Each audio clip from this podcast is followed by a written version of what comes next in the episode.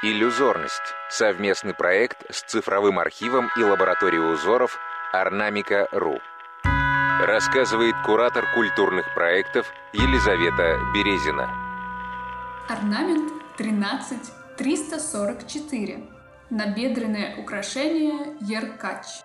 Перед нами фрагмент набедренного украшения, элемента женского костюма низовых чувашей. В композиции этого узора можно увидеть две части – они разделены орнаментальными лентами из разноцветных ромбов с усиками, которые складываются в растительный мотив цветочного ряда.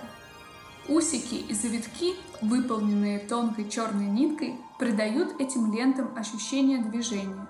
Нижняя часть композиции поделена прямыми линиями на 8 квадратов. В каждом квадрате находится S-образная фигура, вышитая красными нитками и вписанная в белый восьмиугольник – на фоне белого полотна. Эти фигуры также окружены растительными завитками-усиками. Верхняя часть композиции представляет собой символическое изображение древа жизни, которое устремляется вверх. Эта фигура также окружена S-образными элементами и крючками и тоже украшена множеством усиков. Древнее символическое значение чувашских узоров было связано с представлениями о модели мира – Сегодня мы можем предположить, что нижняя часть композиции символизирует плодородное засеянное поле, а древо жизни служит метафорой связи подземного и небесного мира. Творческая ассоциация от Александры Уэлт Куин, современной художницы-скульптора.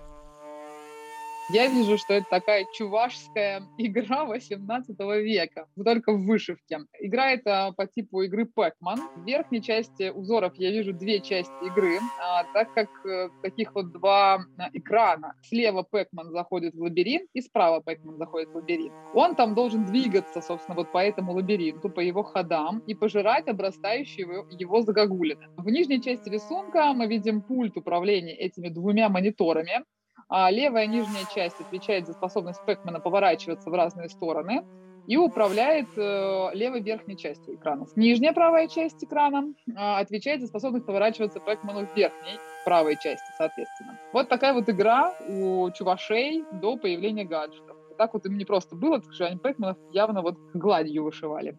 Изучить узор можно на сайте ornamica.ru podcasts.